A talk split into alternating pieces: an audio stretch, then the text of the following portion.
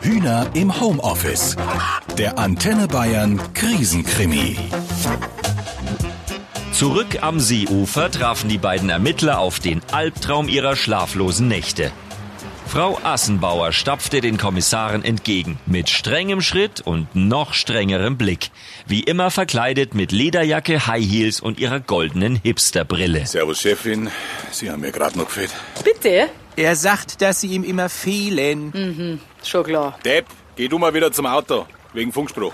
Äh, was wissen wir denn schon? Zuerst mal weiß ich, dass die Hühner nicht mehr da sind. Da haben sie mir ja wieder mal am Tatort rumgepfuscht, bevor die Spusi ihn... Ja, schauen's nicht so dumm, die Spurensicherung ihn halt sichern konnte. Meine Güte. Inzwischen waren die Kollegen ja zum Glück da und die haben nur einiges gefunden. Mei, die Hühner haben halt gackert. Da muss man doch was tun. Im Sinne der Tierliebe. Und was wollen Sie denn da finden an den Hühnern? Federabdrücke? ja, also, was haben die Kollegen denn in Erfahrung gebracht? Ja, also das Auto scheint laut dieser Spuren im Kies eher langsam in den See gerollt zu sein. Das ist fast so, als wäre es rein geschoben worden. Es Steht hier seit ungefähr drei Stunden. Da wollen sie sich aber nicht festlegen. Auf jeden Fall war es noch dunkel, als es passiert ist. Die Kfz-Kennzeichen, die wurden entfernt, ob vorher oder nachher, das kann ich nicht sagen. Ja. Und innen drin?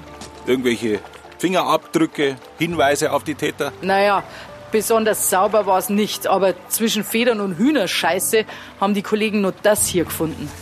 Ein Haken mit einem Stück Blech dran. Spinner. Wieso? Ich weiß nicht, was das ist. Das ist ein Spinner. Das braucht man zum Angeln. Daneben ist der Angelhaken. Und ich bin mir ziemlich sicher, dass der Dreck im Fahrzeug nicht nur von den Hühnern kommt. Ich vermute mal, dass da oft jemand mit schmutzigen Gummistiefeln drin saß. Das muss das Labor sagen, woher die Erde stammt. Und dann aus dem Fußraum. Zwei leere Päckchen Capri-Sonne, eine Bravo und ein Schein vom Campingplatz Murmeltiermulde. Stellplatz 227. Tja, da fehlen jetzt nur noch die Hühner. Wo sind denn die? Haben wir uns schon drum gekümmert, um die Viecher? Jetzt sagen Sie nicht, der hat die armen Hühner. Na, na, die sind bei der Bäuerin da oben, das, denen geht's gut. Man weiß ja nie. Wissen Sie noch, wie er beim letzten Tatort alle Beweismittel vollgebröselt hat mit seinen Semmeln? Wir haben schon eine Spur. Die Hühner könnten vom Freilichtmuseum kommen. Vom Wasmeier. Genau. Und da rufen wir jetzt gleich einmal an. Wir sind ja zum Arbeiten hier. Johannes! Was will er denn? Bleiben Sie mal weg mit Ihrer Semmel. Denken Sie dran. Eineinhalb Meter Abstand. Ja, ja, ja. Äh, es geht um den Wasmeier. Ja, den rufen wir jetzt an. Nee, das wird schwierig. Der ist verschwunden. Es gibt keine Vermisstenmeldung. Aber die Mitarbeiter haben ihn seit zwei Tagen schon nicht gesehen und die erreichen ihn auch nicht. Was?